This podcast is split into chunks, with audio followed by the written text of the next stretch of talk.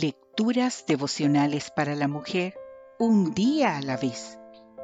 Cortesía del Departamento de Comunicaciones de la Iglesia Adventista del Séptimo Día Gascue en la República Dominicana.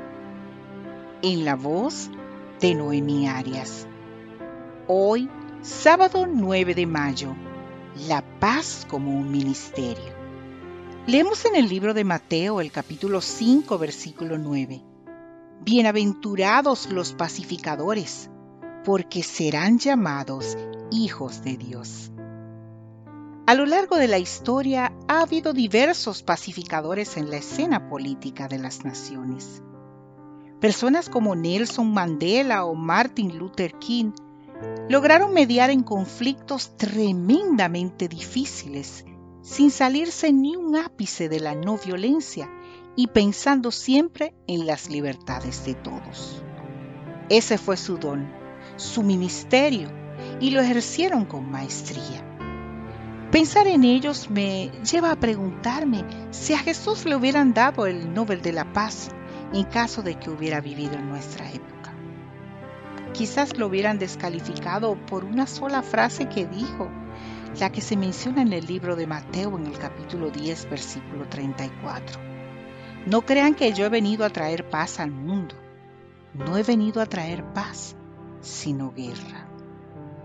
Él era el verdadero pacificador, pero sabía que su mensaje causaría división.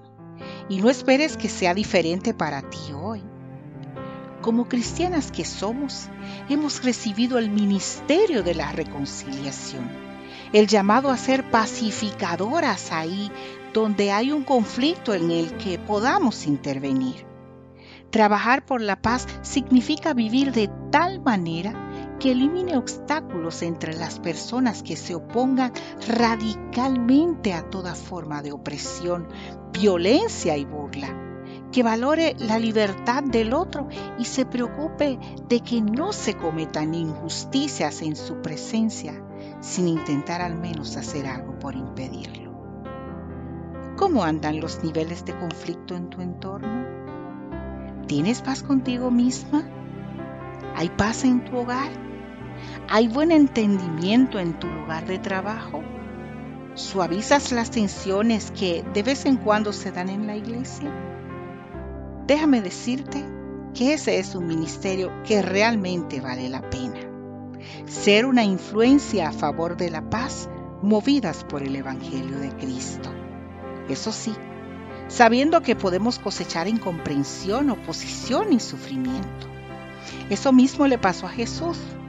Lejos de recibir un premio de la paz, lo que recibió fue una corona de espinas.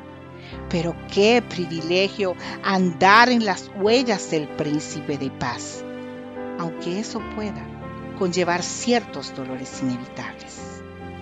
Dice el profeta Isaías en el capítulo 52, versículo 7, cuán hermosos son sobre los montes los pies del que trae alegres nuevas, del que anuncia la paz, del que trae nuevas del bien, del que publica salvación.